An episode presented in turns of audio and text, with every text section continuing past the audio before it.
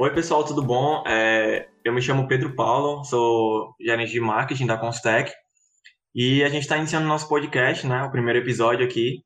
E a ideia dele, né, para quem não sabe, é justamente tentar pegar aspectos mais pessoais de pessoas do nosso ramo, né? Seja da engenharia civil, seja da arquitetura, e tentando trazer é, quem é a pessoa por trás do profissional. Sabe, a gente vê é, muitos podcasts por aí que sempre tentam trazer conteúdos profissionais, conteúdos é, mais voltados à capacitação. E aí a gente tentou fazer uma pegada bem diferente, tentando fazer é, algo voltado para isso, para tentar fugir um pouco desse padrão, né? Tentar fazer algo mais contraído. E querendo ou não, também às vezes serve até como inspiração, né? Para as pessoas, a gente conseguir é, entender melhor as dificuldades, a, os percalços, a questões às vezes pessoais que todos os profissionais passam e que muitas vezes a gente não consegue abordar em entrevistas e, e conversas desse tipo. Então, assim, vai ser um bate-papo bem descontraído, né? Eu vou, daqui a pouco eu vou apresentar a nossa convidada de hoje. Então, vai ser sobre a jornada de construção da carreira, vou falar alguns aspectos pessoais e o que as pessoas fazem quando não estão no seu escritório, né? Em suas visitas técnicas ou qualquer outro ambiente onde não estejam executando suas funções. E aí, claro, vão ter perguntas de âmbito mais profissional, que, que vão surgir, porque é uma conversa, né? Não tem um roteiro super definido. E o que surgir de dúvida pode até ser uma maneira de acrescentar ainda mais na né, experiência do nosso podcast. Tá bem? Então, espero que vocês tenham entendido a ideia. E aí, passando um pouquinho mais para o início, né, daqui da nossa conversa, né, eu, eu vou pedir, na verdade, para ela se apresentar. E aí, agora ela vai poder explicar um pouquinho de quem ela é, o que ela faz. Olá, pessoal. Oi, Pedro. É, muito obrigada pelo convite. Eu me chamo Mabel Chaves, eu sou engenheira civil. Eu tenho uma empresa, né, a Lei Proja Engenharia, que atua essencialmente aqui em Fortaleza, né, para condomínios e para a Justiça Estadual e Federal, tá? E aí a gente vem desenvolvendo aí alguns trabalhos, né, nos últimos anos aqui na cidade, na área de engenharia diagnóstica. Tá? E parabéns pelo projeto que vocês estão desenvolvendo, porque eu acho que é muito importante as pessoas saberem, né, principalmente quem está iniciando, saber o que é, quem é a pessoa por trás da profissional. Né? Uma coisa que eu escuto, não com tanta frequência, mas eu, eu já escutei, que, ah, foi sorte. A pessoa chegou até aqui porque foi sorte. Né? Na verdade, assim, o meu conceito de sorte é você estar preparado no lugar certo. Então você faz a ocasião, tá? Então sorte não é algo por acaso, por destino, enfim, isso é a minha visão, tá? Então assim, é bem interessante esse projeto, porque você começa a perceber que existe muita durante a nossa vida existe muita estratégia existe perseverança, existe resiliência. Eu acho que é baseado nesses três pilares. E é isso, né? Vamos aí bater esse papo, Pedro. Márcio, é, obrigado desde já, né, pelo, pelo feedback aí do nosso projeto. As perguntas agora do começo são mais para a gente quebrar o gelo, né, justamente é, conseguir entrar no, no, foco aqui da conversa. A primeira coisa que eu tinha pensado já, meu, porque seria saber quais são os teus hobbies, né? O que tu gosta de fazer é, quando tá com tempo livre, se tu tem algo específico é, vai depender muito do, de como tu estiver no momento. Bom, hobbies eu gosto de fazer muita coisa, né? Eu gosto uhum. de ficar em casa, aprendi a descansar mais nessa quarentena, né? Porque para mim era um desafio descansar. Eu gosto de andar de bike, eu gosto de dançar, eu gosto de rir, gosto de viajar, de sair com, com amigos, gosto de conhecer lugares, culturas diferentes, né? Sabores diferentes gosto de um bom vinho, né? Eu sempre proponho a pessoa fazer um, uma, uma live comigo com vinho, né? Eu Sim. até disse assim, gente, vamos fazer uma happy aula, né, da próxima vez. então, é, eu gosto de tudo um pouco, tanto do introspectivo Entendi. como do, do para fora. Gosto muito de tudo um pouco, é isso.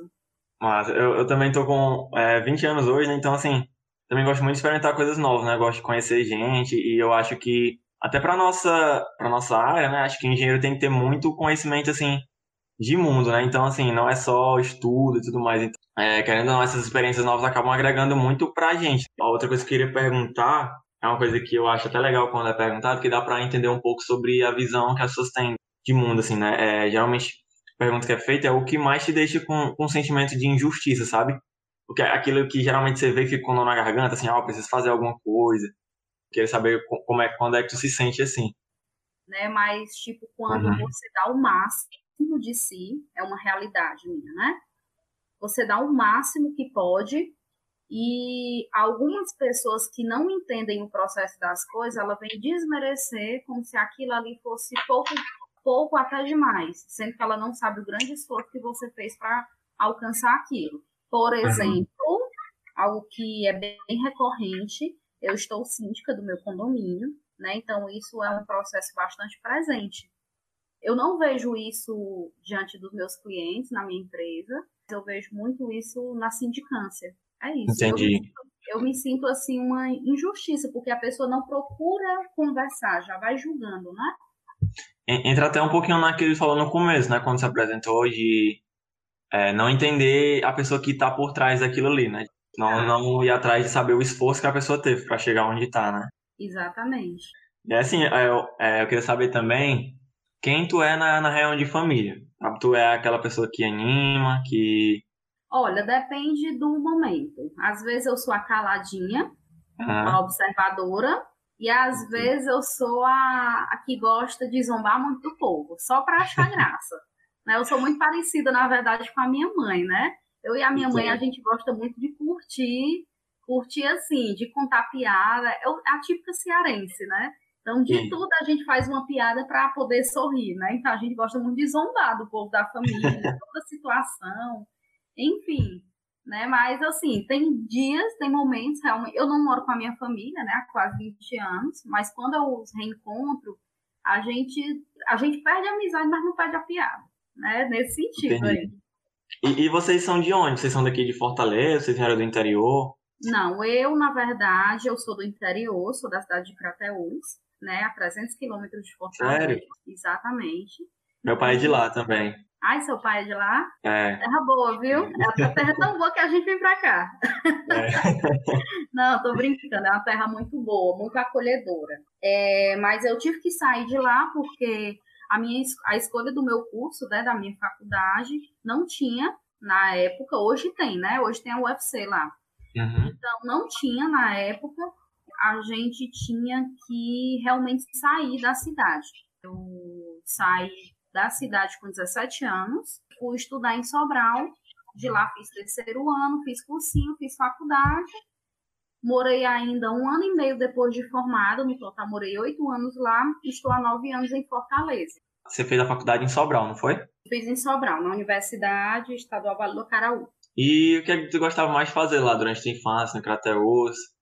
Que é que tu consegue lembrar das brincadeiras que mais tinha por lá? Rapaz, sinceramente, hoje, hoje, hoje, o que eu mais sinto falta de Crateús é sentar na calçada, conversar com o povo. Uhum. É isso. o, que eu mais, o que eu mais sinto falta é essa proximidade que nós, que nós temos lá. E que eu uhum. não vejo aqui em Fortaleza. Porque aqui é muito mais individual, o pessoal se encontra em local. Eu acho que também pela questão da, da violência, né? Como é que a gente vai sentar aqui na calçada? Mas mesmo assim, eu, eu sinto aqui em Fortaleza esse distanciamento. É uma cultura diferente da do interior. Com certeza. Acho que muitos dos interiores aqui, não só do Ceará, mas Nordeste como um todo, né? E também de outras regiões, é, tem aquela manhã que o povo diz que interior todo mundo se conhece. É verdade. E eu, eu acho que eu acho que isso faz falta também. Quando eu vou pra minha avó, a vida pacata, assim, também... É, não, eu não nasci, né, no interior. Já nasci aqui. Em, na verdade, eu moro em Calcaia, não moro em Fortaleza. Mas é, costumo ir pelo menos uma, uma, vez por ano com minha mãe pro interior dela, que é Viçosa do Ceará, né? Quando a gente tá lá, é sempre muito calmo e, assim, passam as pessoas aleatórias na rua e param lá pra conversar. A gente fica trocando ideia. É muito legal essa proximidade e você tem mais segurança, querendo ou não, né? Então dá pra, dá pra fazer isso. Uhum. É, tu já falou, né, de onde tu veio, mas qual foi a tua história de vida, né? Tu já falou aí que foi pra Sobral, né? Fez o ensino médio, fez o cursinho. Mas, assim, tu sempre sonhou em ser engenheiro civil? É, ou só começou a pensar nisso quando já estava ali na adolescência? Como foi essa história? Pedro, é uma boa pergunta, porque quase todo mundo que eu pergunto, assim, que eu converso, o pessoal diz que sempre sonhou fazer tal curso. Uhum. A galera já formada, graduada. Na verdade, eu nunca nem pensava nada na minha vida. na verdade, eu não pensava muito, não. Eu só tinha assim É, eu sempre fui muito estudiosa, sempre, sempre, sempre, sempre gostei muito de estudar. Né? Para mim sempre foi uma satisfação muito grande. Acho que eu sempre fui a diferentona da família, né? Começa por aí. É a, a, a garotinha que gostava de estudar. Né? Quando eu, eu estudava, eu, eu lembro que eu gostava muito de ler, né? Ler aqueles livros paradidáticos, enfim. Sim. E é, a, a impressão que eu tinha, na verdade, é que eu podia conhecer o mundo inteiro através daqueles livros que eu lia né? Aqueles livros de literatura, Nossa. né? Enfim, através desse conhecimento, né, que minha família me proporcionou através de um bom estudo, eu comecei a ver outras possibilidades, né? Outras possibilidades de vida que não fosse somente estar ali na cidade, dentro das, das limitações da cidade, né? Ou da cidade de 20 anos atrás. Uhum. E aí, logo cedo, minha família e eu, nós decidimos que eu iria para Sobral para poder fazer o terceiro ano e faculdade, né? Até porque já tinha muito essa prática de que é, alguns filhos de Crateús já iam para Sobral fazer faculdade. E aí, assim, eu nunca me defini para nenhum curso específico. Minha família escolheu para mim, minha família escolheu para mim para eu fazer enfermagem, que era o curso bambambam bam, bam da época. Era um curso, se formou, estava empregado. Então, eu tentei enfermagem algumas vezes, e só que eu tentei, eu acho que umas três, quatro vezes. Não passei, graças a Deus, com todo respeito a quem, aos enfermeiros, claro.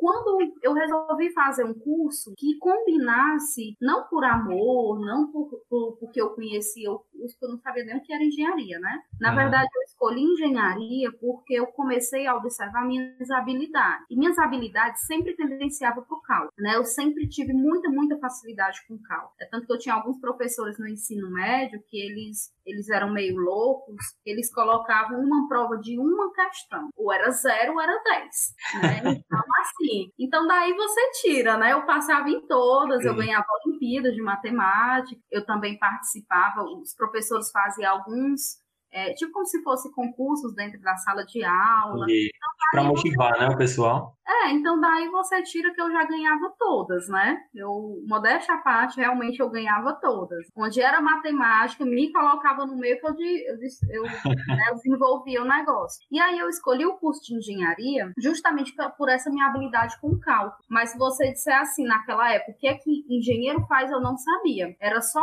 isso, né? E uhum. até porque eu eu também queria, eu tinha na minha adolescência, embora eu estudasse e tudo mais, não tinha nenhuma pretensão de curso, mas eu tinha um sonho na minha vida, era isso que sempre me balizava. Eu sempre sonhava morar em outra cidade e ser uma pessoa independente. E aí eu, eu entendi desde cedo que eu poderia conseguir isso muito bem através dos meus estudos, né? Então, assim, Entendi. eu não tinha sonho de um curso, eu não tinha sonho de uma graduação. Eu tinha sonho de ser independente, de viajar ao mundo e de morar em outra cidade. Era uhum. esse sonho que me balizava, né? Tanto que dez anos depois, eu lembro que eu, eu, eu fiz esse, tipo, projetinho, né? Mural dos Sonhos, eu tinha uns 13, 14 anos. Quando foi dez anos depois, né? Com 24, eu estava justamente formada, independente, morando em outra cidade que era em Fortaleza.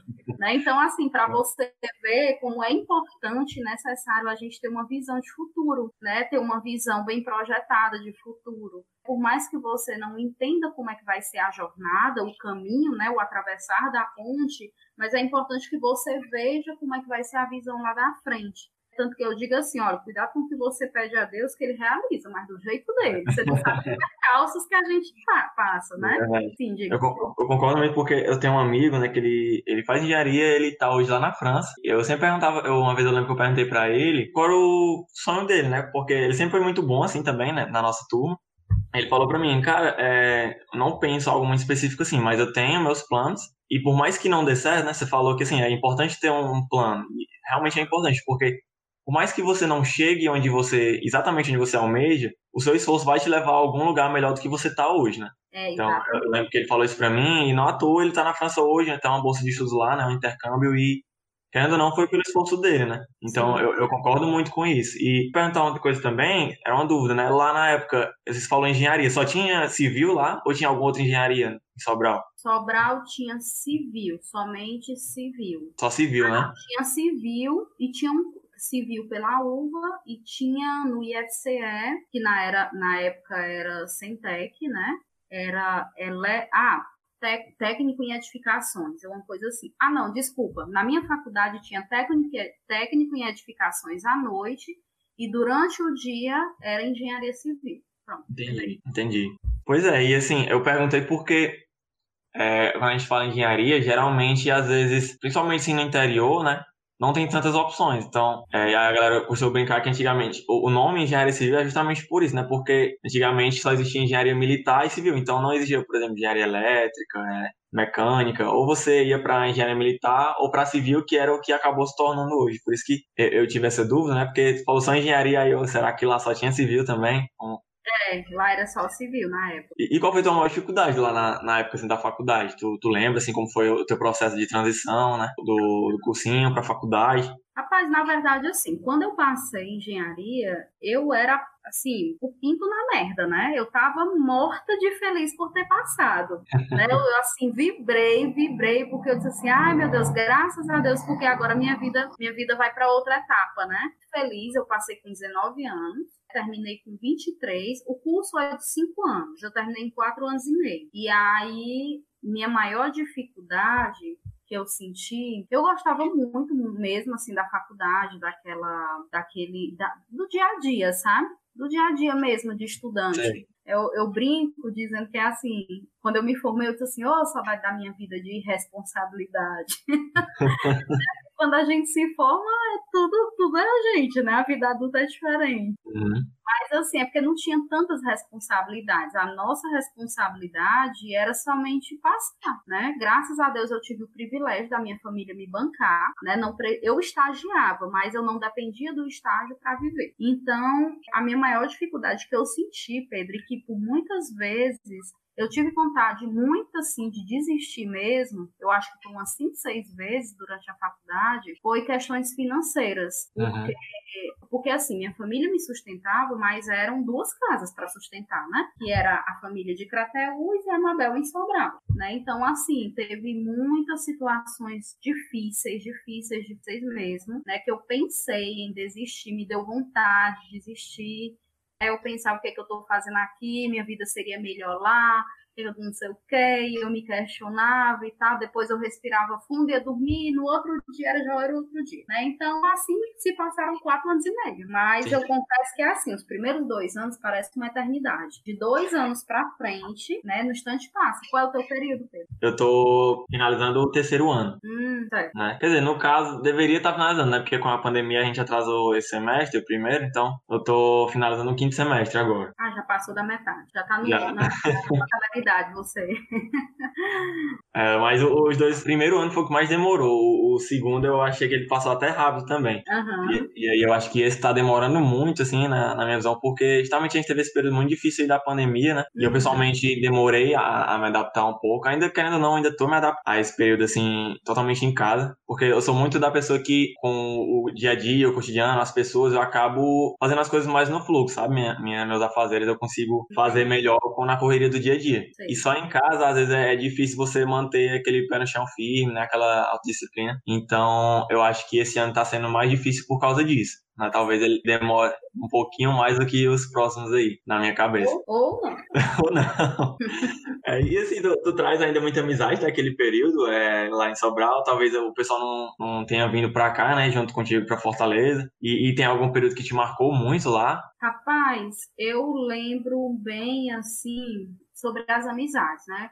Quando eu entrei na faculdade, de cara eram 60, 60 alunos na turma. Uhum. E eram, de 60 alunos, eu acho que eram seis mulheres. Aí foi passando o filtro, filtro, filtro. No fim das contas, eu acabei meio que fazendo uma turminha na faculdade, era tipo a turma dos nerds mesmo, a galera que se para estudar, né? E assim, eu não era. Lá em Sobral tinha, eu não sei hoje, mas na época tinha muito a história das caloradas, né? Dia de quinta-feira, que eram as festas voltadas para estudantes. Só que eu não era muito de festa, né? Meu negócio era mais sair com os amigos para conversar, era algo mais tranquilo. E assim, eu fiz amizades lá falar, sim, que, assim, poucas amizades, só que amizades muito duradouras e muito leais, uhum. né? Não somente na faculdade foram poucas, né? Mas as pessoas, porque assim, como lá é uma cidade universitária, a gente acaba conhecendo muita gente de fora, né? Mas eu fiz amizades, é, inclusive gente da minha própria cidade que foi para lá para fazer até outro curso, é, a gente acabou se aproximando mais, porque tava todo mundo na mesma situação, então a gente conhece muita gente e, e eu fiz muitas amizades, assim, amizades boas. Eu, eu gosto, eu não gosto de quantidade, eu gosto da qualidade das amizades.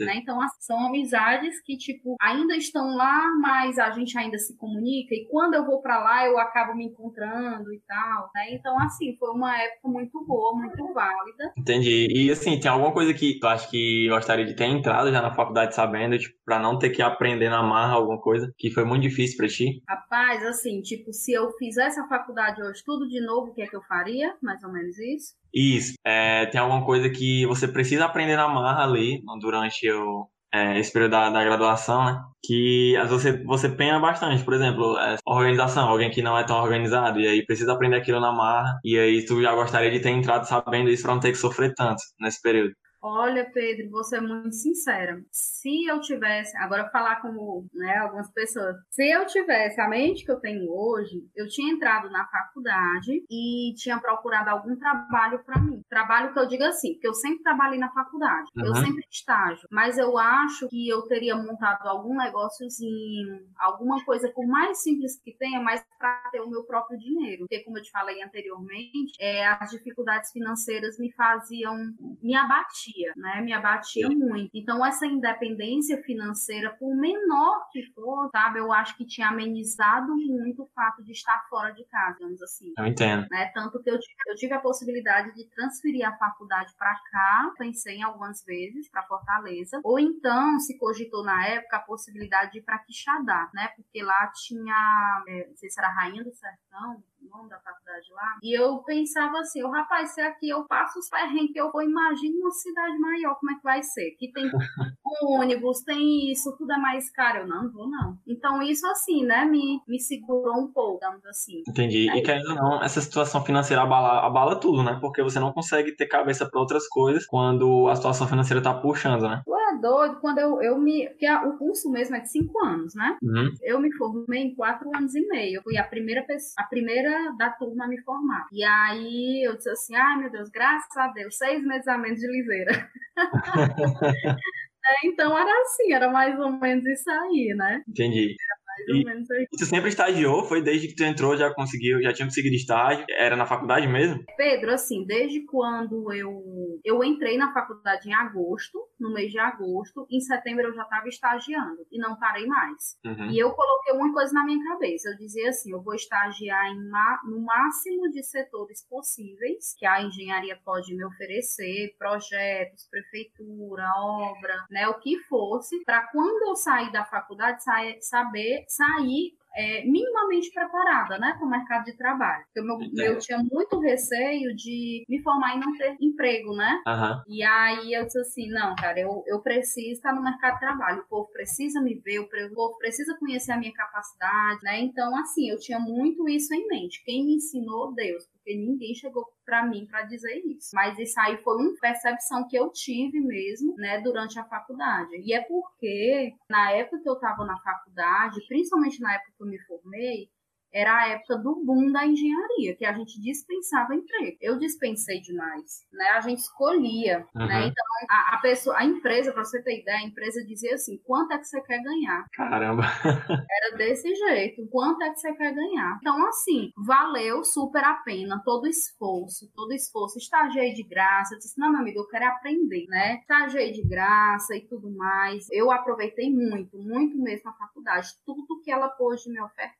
E eu criei situações mesmo. E é tanto que, faltando um mês para eu me formar, eu já estava de carteira assinada trabalhando para uma construtora. Eu já era engenheira residente. Uhum. Então, assim, é o que eu digo. A gente, como estudante, a gente não tem experiência, mas a gente tem potencial. Então, a gente precisa fazer com que o mercado conheça o nosso potencial, né? Que é o que a gente pode oferecer, porque experiência a gente não pode, né? Porque não tem. Então essa, então, essa era muito a minha visão na época. Legal. E, e tu sentiu diferença quando. Claro que sentiu diferença, mas qual foi a, a principal, né? Assim, porque quando você está no, no, ensino médio ou só estudando, eu acredito que é uma responsabilidade totalmente diferente, né? De quando você assume um, um, um estágio ou você está respondendo ali para uma empresa, ou seja, ela vai cobrar resultado e se não atingir resultado, vai ter alguma consequência, né? E, assim, demorou a se adaptar, adaptar a isso ou sempre foi mais cabeça? Não, não demorei não. Não demorei não, porque tive muito esse, digamos, esse perfil de liderança, né? Porque a gente, uhum. a gente quando se forma, a gente se forma para ser líder mesmo, né? O engenheiro. Então, eu, como eu sempre tive esse perfil de querer estar à frente, né? De conduzir a situação, não foi difícil. Mas a minha dificuldade mesmo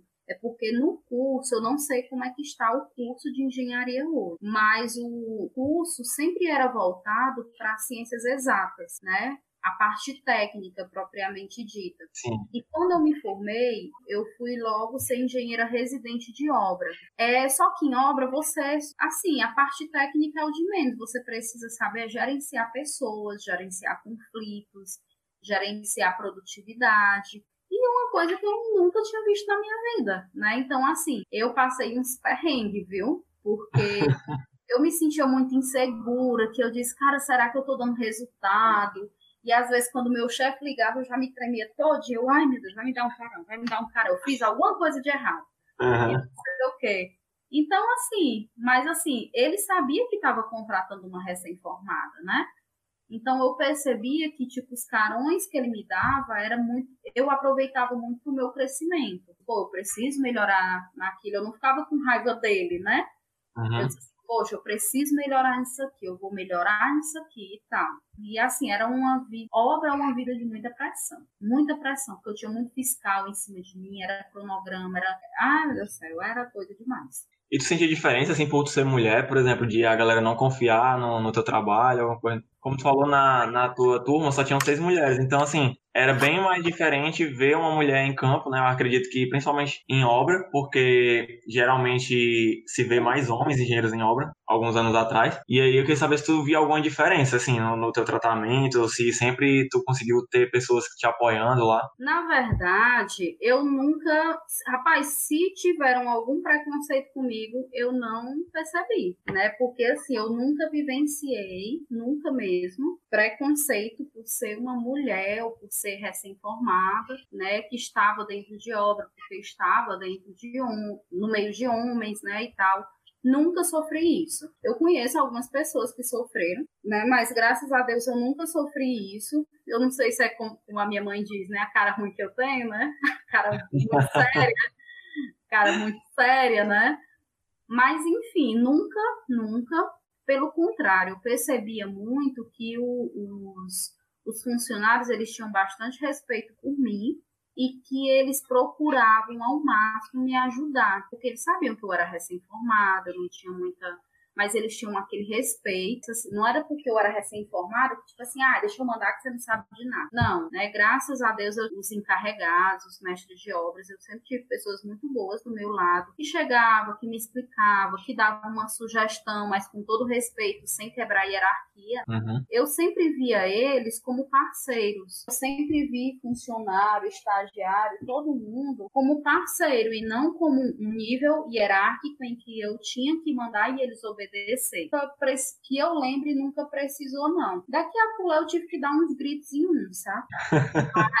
Sempre tem, né? É, é, mas assim, foi pouco. Foi coisa muito pouca, né? Que bom, que bom. E, e assim, nesse período que tu já estava recém-formado, tu lembra, assim, quais são as principais pessoas que te ajudaram? O nome da, da do, das pessoas que te deram esse apoio, tanto emocional, né? Creio que é muito importante, quanto também profissional, pra tu conseguir se desenvolver mais. Rapaz, emocional era muito a minha mãe. Era muito a minha mãe, né? E assim, apoio profissional, eu sentia muito apoio profissional dos encarregados, porque eu era a engenheira da obra. Então, quem estava acima de mim era o dono da empresa, e o dono da empresa ficava em Fortaleza e eu atuava no interior, né? Então, assim, o meu, meu braço direito sempre eram os encarregados, os mestres, sabe? Sim, era, eram as pessoas que me davam suporte, que me davam apoio, que me cobria, que que fazia de tudo, assim, sabe, para me ajudar a crescer. Aí eu lembro que teve vezes que, assim, obra, a gente só tinha horário para entrar, não tinha horário para sair. E aí, eu, pelo menos, né? Aí, dia de sexta-feira, aí é que eu trabalhava mesmo. Saía 9, 10 horas da obra, porque eu já planejava, deixava planejada a semana seguinte. E eu me acabando, me estressando e ficando tensa e ansiosa. Eu lembro que uma vez eu tive uma conversa com a minha mãe. E ela disse assim, minha filha, faça o que dá para fazer. Não vá, se for para se matar, se mate com uma coisa que é sua, né?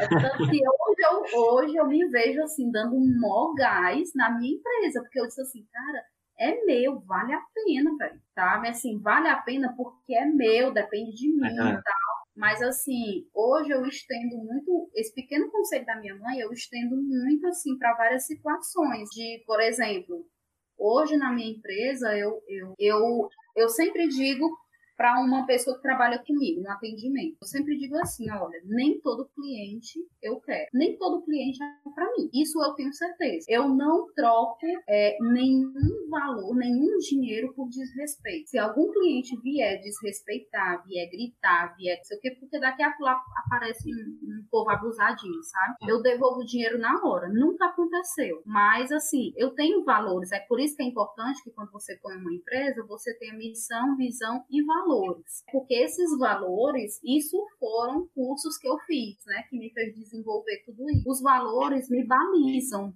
me faz sustentar a empresa, me faz perseverar apesar das dificuldades, né? Eu, eu particularmente coloquei a empresa em 2015.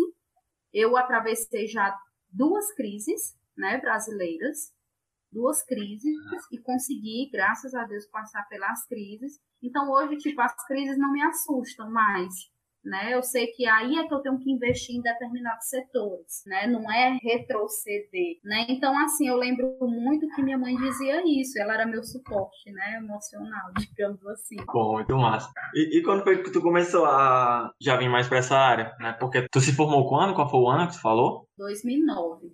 2009, né? Tu, tu colocou a empresa em 2015, não foi? Foi. E como foi esse processo? Pra, tu primeiro foi engenheiro de obra, aí deve ter passado por outros empregos, né? Mas como foi que começou a... Ah, não, a inspeção realmente é, é uma área que eu devo investir aqui, que eu gosto. Rapaz, na verdade, assim, eu trabalhei como formada, eu só, tra... eu só fui um funcionário de duas empresas né, que foi uma construtora, que eu soube que não existe mais, uhum. e eu fui é, e trabalhei para o Estado, né, para o Estado, para a Secretaria do Estado. Né, que era a SEDU, Secretaria de Educação do Estado. E, a, e, aí, na primeira, na empresa, na construtora, eu era engenheira residente de obra, e, a, e na segunda, eu era fiscal e orçamentista do Estado. Né? Então, na primeira, eu passei um ano e meio, na segunda, eu passei quatro anos e meio, e eu estou lá, vai fazer cinco anos agora na minha, né? Uhum. E, e, essa transição, na verdade, eu sempre tive em mente, depois que eu me formei, né? É importante, aquela história da visão, né? A gente sempre ter visões de futuro, né? Como é que eu quero estar daqui a cinco anos, daqui a dez anos e tal. Quando eu entrei, eu vim aqui para Fortaleza, eu lembro que eu dizia assim, eu pensava assim, um dia, não sei quando, um dia eu quero ter uma empresa para poder dar emprego às pessoas. Eu dizia isso. Uhum. E aí, é... bom, sabe aquela história quando você percebe que o seu ciclo, seu ciclo está terminando, né, em determinado lugar? Então eu, então eu senti que o meu ciclo na Seduc tinha terminado. E aí foi quando baixou o decreto da inspeção predial, um amigo meu me chamou para começar a fazer inspeção predial só como bico mesmo. E aí foi quando eu resolvi deixar o Estado, assumir mesmo a empresa, encarar mesmo, sabe? Uma, uma vida solo, digamos assim. Entendi. E essa, e essa, transição, assim, foi não foi muito tranquila, porque eu não fiz um, um plano de negócio. Foi a minha única falha. Foi um plano de negócio. Mas valeu a pena, tem valido a pena. Entendi. O plano de negócio tu sentiu falta porque teve que aprender um pouco na marra, né? Quando, com o passar do tempo. Uhum, exatamente. Porque assim, quando você não tem um plano de negócio, o mínimo definido, você acaba pegando tudo, né? E nem tudo Sim. é bom para você. Por exemplo, eu acabei pegando reformas, mas nem, tipo, para mim não valia a pena. Eu descobri que não era aquilo que eu queria, né? Lidar com mão de obra e tal. Porque eu já tinha saído de obra, né? Entendi. E, e, como é que tu se vê hoje na, na área, né? Porque assim, tu falou já de dois sonhos, né? O primeiro era ser independente, né? Morar em outra cidade e se formar. Formar não, ganhar dinheiro. Eu ganhar dinheiro. Até, eu, podia vender, eu podia ganhar dinheiro até vendendo bombom, tava valendo. Aí, o segundo era já ter tua empresa, né? Pra dar emprego pras pessoas. Uhum. E aí tu já realizou, né? E aí agora qual é teu sonho e como é que tu se vê atualmente? E pensando já no futuro também. Pedro, assim, hoje eu me vejo com uma vida mais, é, digamos assim, mais. Deixa eu te falar de uma pesquisa que eu ouvi falar do Sebrae, para começar. Eu tá bom. e existe uma pesquisa no Sebrae, é a empresa, ela só, qualquer empresa, né? Ela só começa a dar os pontapés iniciais, assim, para começar a se estabilizar depois dos cinco anos não foi diferente comigo. Então, assim, hoje eu me vejo justamente dentro dessa estatística. Eu nunca tive apadrinhamento, sempre foi realmente com os meus esforços. Então, é, nunca tive sócio, sempre foi eu, eu, eu, eu mesmo. E aí, assim, hoje eu me vejo justamente dentro da estatística, começando a dar uns passos para uma pequena margem de estabilidade, né? Hoje eu consigo contratar, por exemplo, é, como eu fiz uma contratação 15 dias atrás, uma estagiária para pagar um mensal, né? Só um valor é, para início. Contratar pessoas que me ajudem, por exemplo, na, no atendimento, ter um fixo, né? Digamos assim. E assim, por trás disso, não é somente estudar engenharia. A gente tem que estudar sobre finanças, a gente tem que separar a pessoa física da pessoa jurídica, porque embora a empresa seja só eu de sócia, só eu, né? Mas eu sou funcionária da empresa. Então eu tenho que ter um prolabore todo início de mês, né? Então eu tenho que colocar essa previsão, né? Essa previsão de pagar a funcionária, né? Que sou eu, de pagar os meus, meus fixos, né? E ainda ter margem de lucro para a empresa. Por exemplo, a gente que trabalha com engenharia diagnóstica, a gente não investe tanto em mão de obra, mas a gente investe muito e muito caro em equipamento, né? Então, é, precisa ter essa margem, tem que fazer essa previsão orçamentária anual. A gente, a gente aprende a pensar em ano e não em mês, né? Então, então é isso, sabe? É aprender assim muitas coisas. Então, eu me vejo dentro da estatística mesmo, né? E graças então... a Deus. então, os planos agora seriam ter mais estabilidade e conseguir dar passos maiores, né? É, passos maiores. Estou assim já nesse momento eu sempre digo assim, eu gosto muito, ah, sim, quero só dar um mandinho. Não vou dizer que isso é muito é, regra, não. Fez sentido para mim quando eu escutei de um professor. Ele disse assim, olha, quando você está na faculdade, você gosta muito da disciplina de estrutura, patologia e edificações, geralmente a sua tendência é para a área de perícia para mim fez total sentido. Realmente eram as disciplinas que eu mais gostava. Sim. Então, é, é muito bom a gente entender por que, que nós estamos aqui, por que, que nós viemos ao mundo falando de uma forma profissional e também de uma forma pessoal. Então, eu, eu me sinto hoje nesse processo, entendendo de fato por que, que eu estou aqui fazendo o que para as pessoas, qual é a minha missão de vida através da inspeção. Né? Hoje eu entendo, mais do que nunca, principalmente com os acidentes que nós temos vivenciado, que o papel do engenheiro, do inspetor, do perito, a gente cuida de vidas. A inspeção é só um veículo para a gente cuidar de vidas, de famílias, porque a gente cuida dos lares das pessoas, a gente cuida do sonho das pessoas, porque tem muita gente que o sonho da vida dela é ter uma casa própria. Então, assim, então, a gente cuida do sonho das pessoas, cuida das famílias, né? Então, assim, a missão é essa. Eu entendi que a minha missão mesmo é essa, e a, a inspeção é um veículo, né? Engenharia diagnóstica para mim é um veículo, né? E, e é isso. Entendi. Pô, muito massa, velhice. Assim, porque às vezes é difícil você conseguir fazer esse link, sabe? Com o profissional e o pessoal. Às vezes eu vejo muito, muito grande, às vezes, das pessoas de estarem realizadas no seu trabalho, sabe? Por exemplo, sempre pensam assim, ah, eu poderia estar fazendo outra coisa e tudo mais. Às vezes é realmente porque a pessoa se encontraria mais, mas às vezes é porque não tem essa análise crítica, sabe? De, por exemplo, entender que o seu papel ele é importante de alguma maneira, sabe? Como tu falou agora, por exemplo. Porque tu poderia estar fazendo isso e pensando, ah, pensando, por exemplo, só no lucro da empresa, pensando em, em coisas. Só em números, só em números. Só em números, sabe? E você se encontrando, sabendo assim, sua missão, eu acho que você tem muito mais potencial de ir mais longe, sabe? De conseguir realmente se encontrar e se manter no, no caminho para chegar em lugares mais longe, sabe? Eu achei muito massa falar disso agora.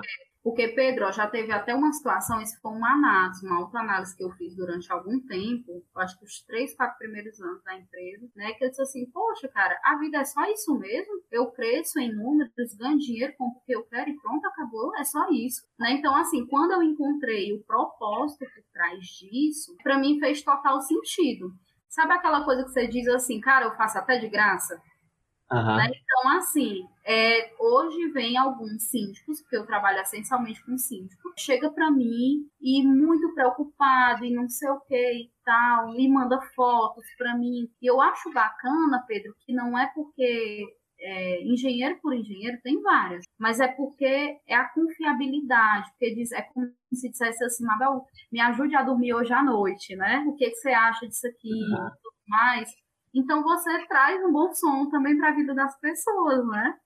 Então, assim, eu acho bacana, porque é a mesma coisa de você chegar, sei lá, para qualquer outra, outro profissional e pedir um conselho, só que você está pedindo um conselho para a estrutura de uma edificação. Então, eu acho bacana, porque, assim, quando eu olho minhas mensagens no, no WhatsApp, tem algumas mensagens, o pessoal, assim, pedindo conselho para analisar. Mabel, analisa isso aqui para mim, vê isso aqui, olha, eu quero você na minha obra, olha o que é que eu faço, eu estou com esse problema, eu não consigo resolver, não estou conseguindo me comunicar com a construtora, eu estou em dúvida nisso aqui, eu não estou. É, é, tanto que ontem, por exemplo, eu fui perita, perita oficial do juiz, no caso, numa perícia em de. A ação era de. Ai, meu Deus, já eu, eu, eu lembro mas enfim, e nessa perícia, assim, foi uma perícia muito simples, tecnicamente falando, mas foi uma perícia muito complexa no sentido de, das partes. Porque tem perícia que não aparece um vivente, mas tem perícia que vai as partes, os assistentes técnicos e ainda vai os advogados e às vezes parente. E lá nessa, além de mim, tinha umas sete pessoas. E aí eu comecei a perceber que os nervos estavam começando a ficar acirrados lá, né? O pessoal começou já a querer discutir, porque era isso, porque era aquilo, queria falar, o outro dizia que não podia falar porque não estava dentro dos autos, enfim, aquela coisa. Tá? Então, assim, diante de um conflito desse, você tem que entrar na condução, né? Você realmente tem que servir como mediador nesse momento, porque existe uma, uma função, né, que o engenheiro ele pode se especializar, que é a função de mediador de conflitos dentro da engenharia legal. Que aí dentro da engenharia legal entra a engenharia diagnóstica. E aí ontem neste caso eu me vi nesse momento tendo que fazer as, a mediação e aí explicar para o pessoal Resumindo a história, se fosse depender deles, eu entraria duas horas de perícia. Eu consegui fechar a perícia em 40 minutos, mas é porque eu tive que intervir umas três, quatro vezes. Uhum. Né? Eu tava para tacar assim, a mão na mesa e mandar cala a boca, seus fela, né? né? Mas assim, a gente vai com todo respeito e, e, e, por isso que é assim, quando a gente vai fazer uma perícia, é importante que a gente já tenha um scriptzinho, eu sempre levo um scriptzinho, é, rascunho, de como é que eu vou desenvolver a perícia no local. Por quê? Porque quando eu, particularmente, eu tenho um protocolozinho, né? Quando eu chego lá, eu me apresento, eu digo como é que vai ser desenvolvida a perícia, olha, eu vou ter que entrar em todos os ambientes, uma, uma residência, vou ter que entrar em todos os ambientes, eu vou fazer esse teste nisso, nisso, nisso, eu vou fazer essa medição, vou tirar a foto, pronto, terminar a perícia. Entendeu? Então, assim, eu sempre tenho um scriptzinho, né? Justamente para a gente fazer digamos assim, já se antecipar numa, num, num, possível conflito, né, lá entre as partes, né, e já deixar a coisa o mais objetiva possível, né, já tomar mesmo as rédeas. Então, assim, em resumo, é esse tipo de coisa que, que a gente acaba se inserindo, né, que não é somente números, processos, mas são pessoas, né, os números dos processos só um veículo, né, para resolver a vida do povo. Com certeza. Muito legal. É, assim, foi muito bom estar tá, tá ouvindo isso, porque eu me pego até pensando também, né? É, eu ainda estou. Assim, tem algumas áreas que eu já me imagino, eu, eu, me vejo muito na área de transporte, sabe? Porque ah, eu, gosto, eu gosto muito de, de, dirigir, de andar pela cidade. Eu sempre fui aquele cara que pega, pega o ônibus e fica olhando assim, tentando saber o nome de todas as ruas, querendo saber onde é que eu tô, querendo saber pra onde fica tal canto. E uhum. algo que me, me fascina muito é a questão de como o fluxo de trânsito ele é gerenciado para não gerar engarrafamento, né? Porque querendo ou não é algo que afeta muito a qualidade de vida das pessoas, né? Eu, eu já estagiei em campo e aí eu voltava para casa em horário de pico, sabe? Uhum. E assim, é totalmente diferente você pegar uma, uma avenida pra sua casa que não tem nada, você chega em minutos e você pega um engarrafamento, muda a sua vida. Eu, eu já sempre vi muito isso, como isso afeta a vida das pessoas. E eu acho que eu ficaria muito feliz trabalhando nesse sentido, sabe? De, de conseguir é, tá melhorando a qualidade de vida das pessoas através da melhoria do trânsito. Então, é uma das áreas que eu gostaria de atuar e eu acho que ter esse norte ajuda muito, sabe? A você se encontrar e saber que aquele seu trabalho tá dando fruto para a vida de mais pessoas, sabe? É, é isso aí mesmo. Uma vez eu escutei, Pedro, que é assim, que a sua missão de vida, ela, ela, ela se cumpre quando ela atinge as outras pessoas. Não é somente você, mas é quando atinge os outros. Legal. A gente tá falando missão, né? É, então... Mas é isso, é isso que rege. Certeza. É, eu acho que foi bem legal, é, tudo isso deu pra entender muito. Toda a tua trajetória, né? Então, assim, é, já tava pensando aqui, já começar com. Eu tinha bolado umas perguntinhas pro final, só pra gente encerrar, sabe? Algumas perguntinhas estilo. Não sei se já assistiu aquele programa da. Da Marília é Gabriela. Marília Gabriela, né? Que ela tem aquelas perguntinhas rápidas no final. Bate e volta. Pronto, então, assim, é, eu queria começar com as perguntas, né? O, o que eu sempre gosto de fazer é, qual o seu livro de cabeceira, sabe? Aquele livro que tu sempre recorre quando tu precisa de ajuda, quando tu quer lembrar de alguma coisa que tu esqueceu. Rapaz, meu livro de cabeceira. Cara, eu vou te dizer aqui uma coisa. Já faz um bom tempo que eu não leio o livro. Eu mais pesquisadora. Tá sem, né? É, mas é, tinha um livro que eu eu gostava muito de ler, eu gostava muito de ler provérbios. Uhum. Né? Então, assim, sempre era o meu, meu guia. Agora, assim, eu sei que é um bate-volta, mas uma explicação, né? Que eu acredito que muita gente vai se encontrar nesse momento da era da tecnologia. Como eu precisei absorver muitas, muitas, muitas informações, eu acabei tendo por muito tempo uma overdose de informações. Então eu não Sim. aguentava mais informação nenhuma. E o que foi que eu comecei a. É tanto que algumas amigas mandavam, ah, tem esse livro legal. Não, mulher, me manda para eu ouvir. livro não, vídeo, mande vídeo. É tanto que Tipo, o filme que eu gosto hoje é comédia. Não tem pra onde correr. Que é mais leve, né? Sim, eu acho que ajuda muito você ter um, refúgio, assim, de esse bombardeio que a gente vivencia, sabe? É. Eu também dar uma pausa aqui no, no bate-bola, mas é, principalmente nesse período de pandemia, eu acho que teve muito tempo, né, pra gente se capacitar, mas eu também acredito que teve um bombardeio muito grande, sabe? Tipo, todo mundo tá com tempo livre, vamos se capacitar, vamos não sei o quê, se preparar pro novo normal, mas eu acho que as pessoas pararem para focar um pouco na sua saúde, sabe? Dar aquela pausa, ter aquele momento assim de parar um pouco e pensar, porque querendo ou não, se a gente entrar nesse nessa loucura e não saber onde parar, acaba sendo mais prejudicial do que do que benéfico. É, na verdade foi o meu caso, né? Eu percebi que eu estava muito viciada em trabalho, né? Informação, informação, trabalho, trabalho, informação. Então essa, esse período de isolamento ele me ensinou a parar descansar e dormir, que era algo que eu não sabia mais, eu tinha uhum. insônia, né? Então, a, a parar mesmo, né? A desacelerar e ir para o meu normal natural e não o normal natural do sistema do mundo. Entendi. Mas pronto, deixa eu passar para outra aqui. É, quais as qualidades que tu mais admira em alguém que está começando? Já para a galera Cara, ficar esperta aí no estágio. Eu acho assim quando a pessoa é muito interessada, ela é muito curiosa, observadora. Uhum. Isso que chama atenção, eu acho que é porque parece muito comigo. Quando eu vejo que a pessoa está muito observadora, curiosa, quer saber, eu acho massa, me chama atenção. Legal. Proatividade. Tá, proatividade, né? Sim. E uma, uma, viagem que tu ainda não fez, mas gostaria muito de fazer? Para, para a Argentina, que eu quero muito conhecer o América do Sul, né? Aí eu já fui pro Chile, eu tô só subindo. é, o que tu falaria para os jovens estudantes né, de engenharia e arquitetura que futuramente vão estar encarregados aí para lidar com a nossa infraestrutura e outros pontos aqui do Nordeste? Meu amigo, coragem, viu? Coragem ousadia perseverança. E muito, ah, e muita humildade. Quero fazer um parênteses. Posso? Pode.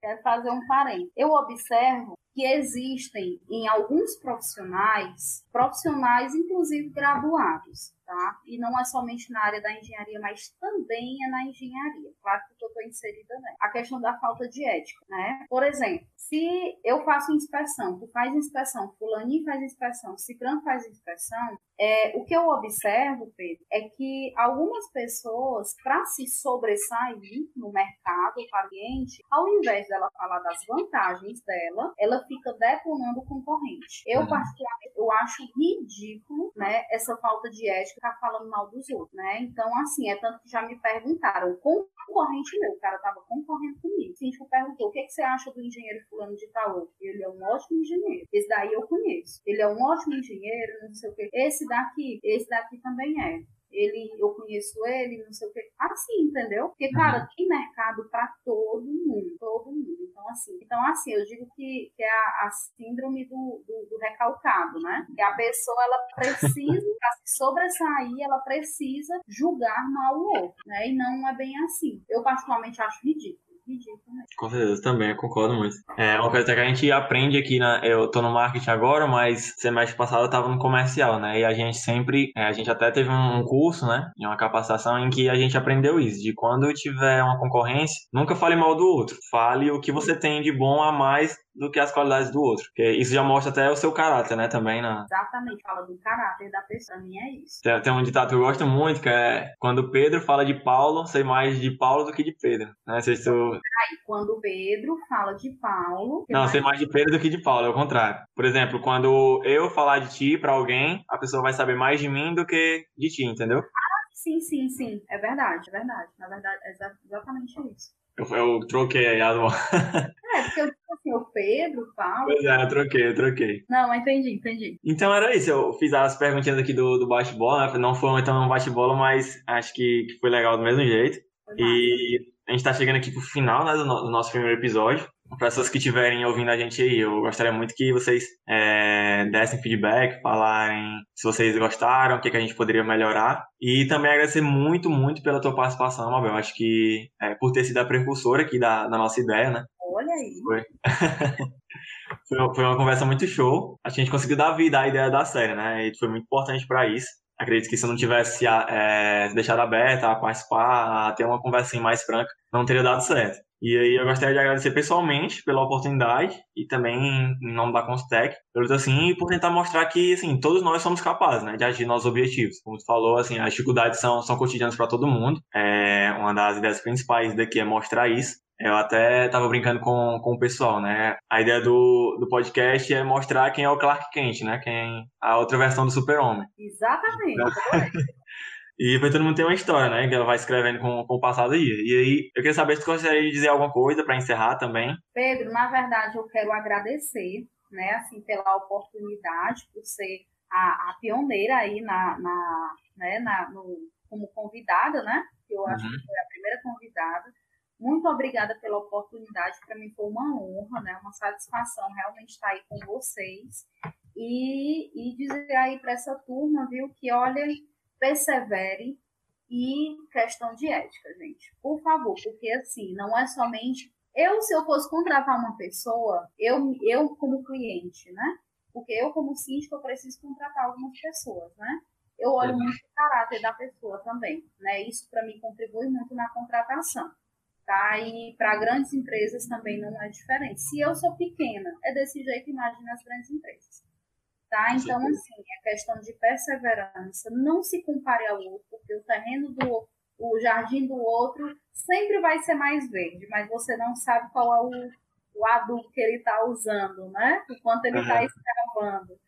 Né? E é isso, galera. Muito obrigada pela oportunidade. Parabéns aí pelo projeto. Eu acho que é um projeto assim sensacional mesmo, né? Porque é justamente mostrar quem é o Clark, o Clark Kent, né? Porque é, porque eu, principalmente nessa era de redes sociais, a galera acha que a gente põe uma, um blazer ou uma tira uma foto profissional, eita, tá não sei o que e tudo mais, né? Quantas vezes eu peguei minhas fotos profissionais, né, por questão de marketing mesmo, e estava publicando, publicando, né, para ganhar visibilidade, para conseguir, por exemplo, vender meus, meus serviços e tal e só eu sabia as dificuldades que eu estava vivenciando. Então, assim, redes sociais não mostra a realidade da pessoa. Então, é, a questão é ser autêntico, ser verdadeiro, né, ser verdadeiro consigo. Algo que minha família me ensinou muito é, foi a questão da honestidade e a questão de trabalho. Que nós somos de uma família muito honestas e trabalhadoras. E saímos do nada, que a gente é do interior, que a gente é do nada, né? Mas a gente realmente saiu do nada, do nada mesmo, assim, financeiramente falando, né? E cada geração da minha família vem galgando uma vida melhor, não somente financeiramente, mas como pessoa, uhum. né? E é essa contribuição que a gente tem para o mundo, é ser autêntico, honesto e trabalhador. Foi isso que eu herdei da minha família, né? Isso é bonito. Nunca disse isso para eles, viu? a gente liberar, tu, tu envia lá o, o podcast para eles escutar. Vou enviar, vou enviar. né? Então, era isso. A gente vai ficando por aqui, né? Para os nossos ouvintes, espero que vocês tenham gostado. Esse episódio vai ficar disponível nas nossas plataformas. E aí, caso alguém queira conhecer mais sobre a Constec, sobre a Mabel, é só entrar no nosso Instagram, arroba ConstecJR, ou falar com alguns nossos membros, né? Obrigado por ter escutado até aqui. E é isso.